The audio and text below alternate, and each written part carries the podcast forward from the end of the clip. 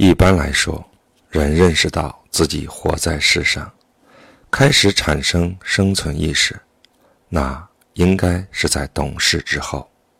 从出生到懂事之间，人不会思考自己为什么要降临人世，而且，即使懂事之后，在相当长的一段时间内，在父母的保护之下，人仅为生存就需竭尽全力。要到十二三岁，人才会开始思考人生的问题。虽说因人而异，但人开始思考人生的问题，往往很大程度上是受了父母和老师的影响。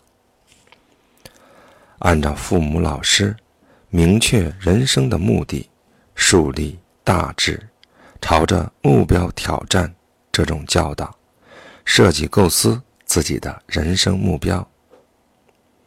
许多家长、老师把孩子要出人头地视作正确的人生目的，努力学习，考进好学校，成为有出息的人，而孩子们。也会真心为此目的而用功读书。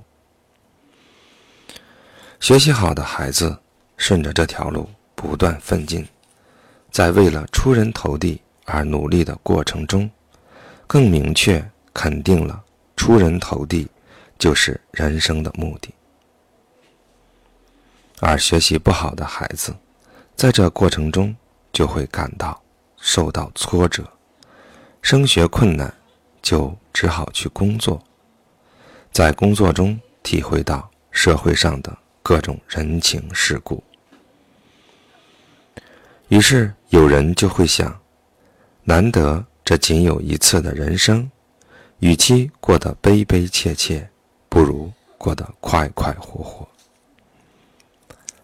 在人生的过程中，随着年龄的增长，无论是想出人头地的人，还是想轻松潇洒过日子的人，他们的人生目的都会发生变化。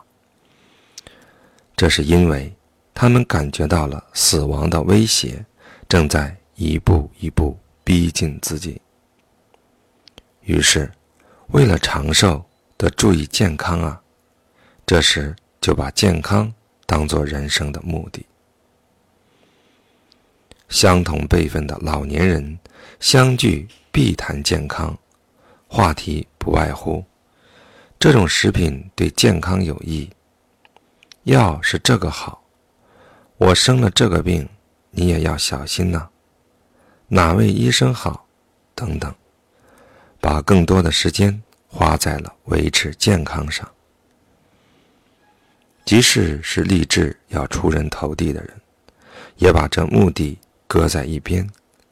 工作也多少放松了一点，而把健康放到了首位。所谓长寿，意味着要延长肉体生命时间。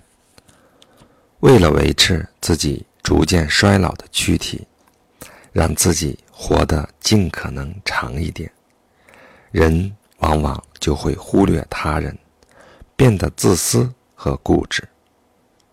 只要对自己有利就好，的想法就会逐渐抬头。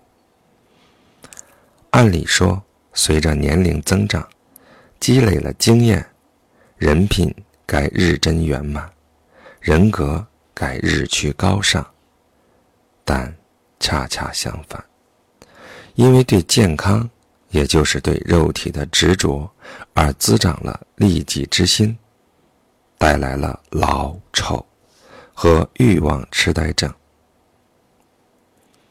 现在的日本，这种倾向似乎愈演愈烈。人的生活方式本来就千姿百态，天资聪明的孩子可以梦想通过努力而出人头地，稍稍愚笨的孩子可以做出现实的选择，这样。也就行了，从而轻松潇洒的度过仅有一次的人生。这些都无可厚非。然而，即使出人头地了，也就限于这一世，名声、财产、地位，都是死不带去。肉体留在了现地，能带往彼岸的，前面已经叙述过，只有灵魂，也就是意识体而已。另外，不管在现世过得多么潇洒多彩，死后留下的灵魂只有潇洒多彩一种感觉，人生将没有意义。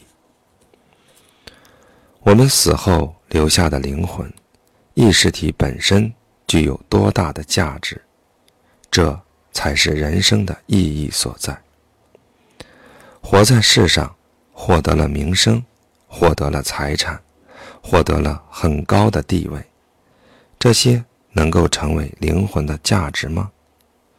另外，度过了一个潇洒多彩、波澜万丈的人生，就会提高灵魂的价值吗？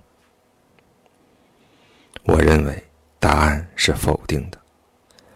在有生之年，为社会、为世人做出了多大的贡献？就是说，活着的时候做过多少好事善事，这才是万人共通的灵魂的价值。提升人性，既磨练灵魂，这是最重要的。磨练灵魂，塑造高尚的人格，这才是人生真正的目的。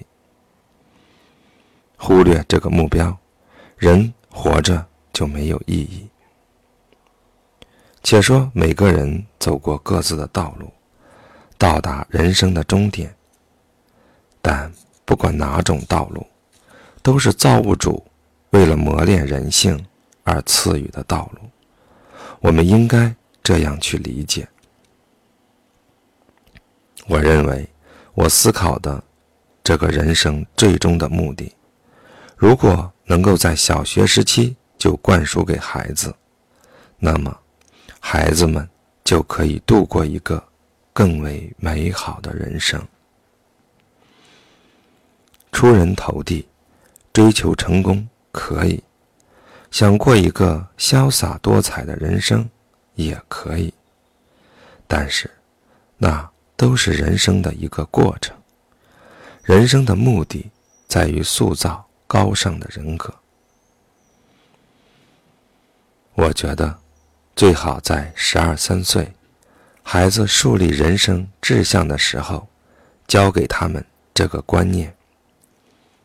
或许那时他们还难于理解，但是只要在他们脑海中留有印象，到了青年或壮年时期，他们就会。时而想起，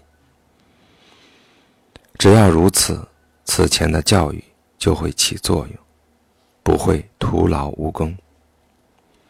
可惜，在现在的学校里，没有任何人在传授这样的道理。这样的道理本来应该由哲学家来阐明，但是他们的理论往往抽象难懂。他们没能用青少年可以理解的语言讲述人生的目的和意义。另外，现在的宗教家们也没有起到教导人生目的的作用。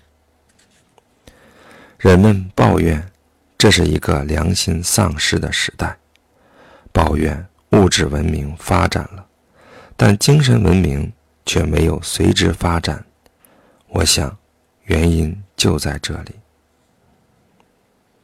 那么，为了磨练人格，我们到底该怎么做呢？这个问题实在太重要了，请容我反复强调：第一，为他人尽力，要努力去思考如何为社会尽力，就是布施。第二，诫勉自己，抑制利己之心，就是持戒。第三，忍受诸行无常、波澜万丈的人生，就是忍辱。第四，全身心投入工作，就是精进。我认为，关键就是要通过这四项去提升人们的人格。布施、持戒、忍辱、精进，这是释迦牟尼在两千五百年前就倡导的。目的在于塑造人格，引导人们踏入悟境。我相信，不管是否信仰佛教，这四条作为普通人生生存的智慧，值得我们好好学习，好好实践。我总是随身携带简便的佛教书籍，无论在飞机上或别的地方。只要有空，就随时阅读。但是，尽管反复学习，还是会很快忘记，不能很好的付诸实践。尽管如此，还是要坚持反复学习、反复思考、努力实践。我想，这是非常重要的。